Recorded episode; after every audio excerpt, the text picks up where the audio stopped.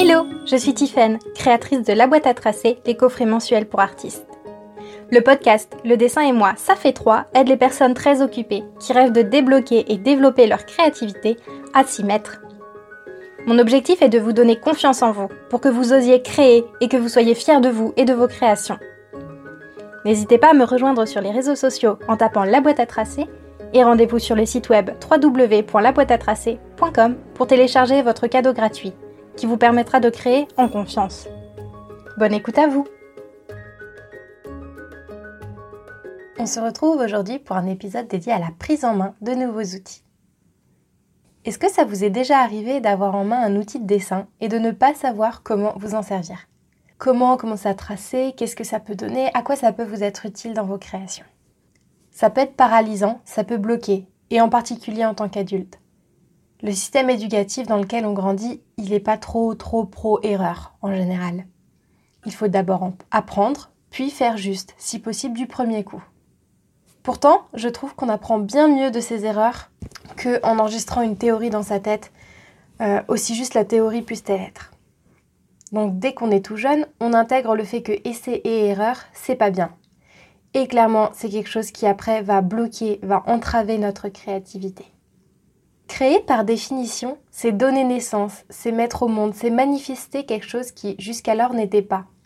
Donc finalement, faire quelque chose, dessiner un truc, même si c'est pas ce qu'on voulait, bah c'est créer puisque on a quelque chose qui est sorti du néant en passant par notre main.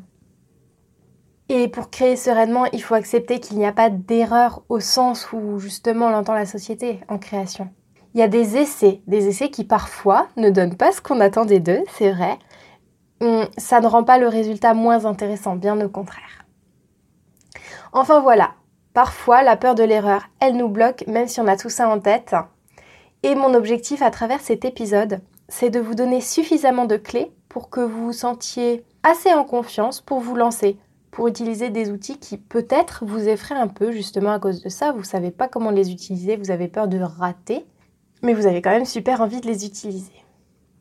Et c'est aussi un épisode qui est lié au coffret dessin de ce mois-ci, à la boîte à tracer de février, un tour au phare.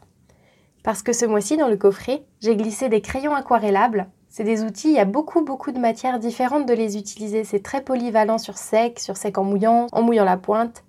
De la même manière, les marqueurs aquarelles, c'est ultra polyvalent. Il y a du papier à grain torchon, qui n'est pas facile d'utilisation, c'est très texturé, les traits n'y sont pas toujours uniformes. Donc ce sont différents outils qui peuvent effrayer au premier abord. Mais en maîtrisant tous ces outils, vous pourrez exploiter au maximum le feutre et ses crayons, les textures et l'intensité possibles avec ces couleurs, et profiter totalement du caractère du grain torchon qui offre vraiment de très belles possibilités. Cet épisode a donc pour objectif de vous donner vraiment confiance pour que quel que soit l'outil que vous vous retrouvez à avoir en main, vous puissiez créer vraiment comme vous le souhaitez en toute sérénité. Pour vous contextualiser un petit peu cet épisode, je vais vous raconter ma propre histoire par rapport au pinceau euh, à jupon et au feutre à alcool. C'est deux outils qui m'ont toujours beaucoup attiré, mais que j'ai mis vraiment du temps à apprivoiser. Les feutres à alcool, par exemple, j'en ai eu l'occasion dès toute petite. Mon père en avait dans ses tiroirs et je trouvais ça vraiment magnifique comme couleur. Les, couleurs étaient vraiment très vibrantes, très, très vives. Elles m'attiraient beaucoup et elles avaient un rendu, une sorte de rendu euh, transparent qui me plaisait énormément. Mais euh, j'en ai fait quelques utilisations. J'ai pas compris comment ça fonctionnait, puis j'ai pas cherché plus loin, on va pas se mentir. Et bah du coup, j'ai complètement laissé tomber pendant des années. Je n'y suis revenue que euh, dix ans plus tard, et cette fois, je me suis renseignée et ça s'est bah, bien mieux passé parce que justement, j'avais l'impression d'avoir les clés pour progresser avec ce médium. Pour le pinceau à jupon, mon histoire elle est un peu différente. Je l'avais aperçu plusieurs fois dans les magasins, mais je sais pas pourquoi, jamais dans le bon pot. Donc, pas possible d'avoir le nom de ce pinceau bizarre. Et dans les magasins, bah, les vendeurs qui conseillent maintenant, ça se fait de plus en plus rare, je trouve. Donc voilà, j'avais vu plusieurs fois ce pinceau qui m'attirait beaucoup, sans jamais craquer dessus parce que je ne savais pas comment m'en servir. Et puis un jour, il était en promo et j'ai voilà, j'ai pris. Sans trop savoir ce que j'allais en faire et à à la première utilisation, j'ai su que c'était un pinceau coup de cœur. Et aujourd'hui, il ne me quitte plus. Je l'utilise quasiment toutes les semaines, euh, pas forcément de la manière dont il est, enfin, comment il est prévu d'être utilisé, mais je l'utilise toutes les semaines par plaisir, parce que je sais ce que j'ai envie de faire avec, je sais ce que je peux faire avec. Je vais donc vous raconter comment je suis arrivée, comment j'en suis arrivée là et pourquoi aujourd'hui aucun outil ne m'effraie. Pourquoi je me sens capable de tout utiliser, pas forcément maîtriser, hein, mais utiliser et surtout, surtout kiffer.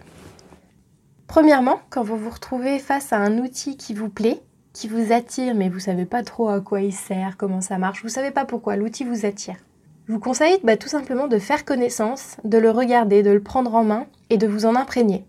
De mon côté, je suis convaincue que tout, euh, tout sur cette planète ou plus loin a une sorte d'aura qui nous appelle ou non selon les cas, selon les moments, les situations. Alors je vous conseille vraiment de prendre le temps de faire connaissance avec l'outil, euh, avec son aura ou si cette approche vous semble un peu trop perchée, euh, dites-vous que bah, tout simplement vous enregistrez l'outil dans votre, dans votre base de données personnelle. Observez la manière dont la lumière s'y réfléchit, ses formes, ses textures, ses couleurs, euh, qu'est-ce qui vous y plaît, quelle est la partie que vous aimez bien, est-ce que c'est doux, est-ce que c'est plus rêche. Pour revenir par exemple au pinceau à jupon, euh, avant de me lancer et créer avec, j'ai beaucoup joué avec le pompon, c'est un pompon bizarre à, deux niveaux. Globalement, un pompon, j'essaye de voir si c'est doux, si c'est rêche, si quand je le passe sur le papier, est-ce qu'il a une résistance plus ou moins importante. Enfin voilà, faites vraiment connaissance avec l'outil, comme si vous le découvriez, comme, vous observeriez finalement un objet d'art ou euh, une création de vos enfants. Une fois que vous avez en quelque sorte fait connaissance avec l'outil, je vous invite à le tester instinctivement, en acceptant l'erreur. Ce qu'il faut comprendre, c'est qu'à ce moment-là de la phase d'appréhension d'un nouvel outil, vous êtes en phase de test, pas en phase de création. Vraiment, si, c'est quelque chose qui vous bloque, le fait de ne pas savoir faire, mettez vraiment vous ça en tête vous testez, vous ne créez pas quelque chose, là vous êtes vous essayez. Même si c'est pas longtemps, je vous encourage vraiment à faire cette phase euh, avant de vous renseigner et de passer à la phase suivante parce que qui sait, vous pourriez trouver une nouvelle façon d'utiliser cet outil super efficace dans vos processus créatifs. Donc voilà, faites quelques tests pour savoir ce que fait la matière, sa texture, pour avoir les sensations en main, Soit ça passe en coup de cœur, vous kiffez, et bah lâchez-vous. Ne vous prenez pas la tête, n'essayez même pas la phase suivante. Euh, si vous avez trouvé une manière dont vous aimez utiliser cet outil, foncez. On s'en fiche que ce soit euh, comme il faut selon les puristes ou quoi. Peu importe, si vous avez aimé, faites comme vous faites.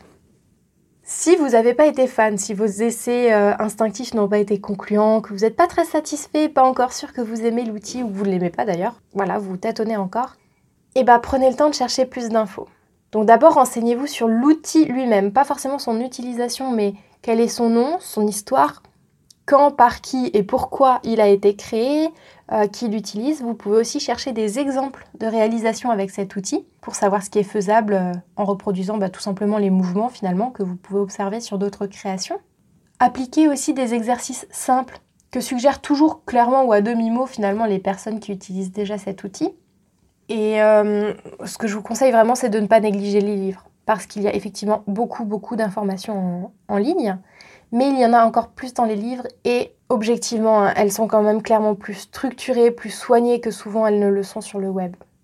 Enfin, je vous invite quand même à utiliser les communautés en ligne, parce que ces communautés, c'est vraiment des temps d'échange et de partage d'informations. Je vous invite vraiment à poser vos questions, à demander à ne pas être timide parce que au pire, on vous répond pas, et puis alors Et au mieux, bah, non seulement vous aurez des infos sur un produit et comment l'utiliser, mais peut-être aussi une nouvelle, euh, une nouvelle relation humaine. Et puis surtout, n'hésitez pas à demander de l'aide, parce que même si quelqu'un est à fond dans quelque chose et sait l'utiliser au maximum, au maximum, et eh bah, vous pouvez aussi lui apporter quelque chose. Tout simplement par votre regard neuf, vos questions, ça va peut-être lui donner des idées ou le faire remettre en question finalement ce qu'il savait de cet outil. Donc vraiment, ce sera un échange, un partage. N'hésitez vraiment pas à exploiter la force des communautés, euh, bah, notamment des communautés en ligne, surtout dans le contexte sanitaire dans lequel on est. Voilà, vous avez maintenant quelques clés pour vous lancer et tester de nouveaux outils. De cette manière, si les outils aquarellables du coffret Un tour au phare vous ont un peu effrayé, ou si vous avez dans vos tiroirs ou euh, des fois vous allez dans un magasin d'art, vous, vous, revoyez toujours ce même outil qui vous plaît, mais vous n'osez pas passer le cap, et eh bah ben, dites-vous vraiment qu'il est temps de vous lâcher. Faites connaissance, testez instinctivement et puis ensuite seulement renseignez-vous. Vous avez toute la possibilité de créer. Là maintenant, il faut surtout vous lâcher et oser le faire, oser manifester au monde vos idées. J'espère que vous avez passé un bon moment en ma compagnie. N'hésitez pas à me faire un retour sur ce que vous avez pensé de ce podcast en me racontant vos aventures avec de nouveaux outils, en me disant si vous aussi vous avez quelques outils comme mon pinceau à jupon et mes feutres à alcool avec lesquels vous avez un vécu particulier.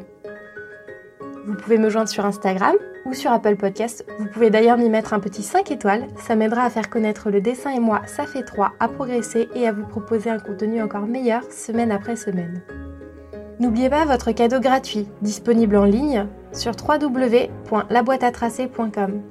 Il vous aidera à dessiner plus en confiance. Belle création à vous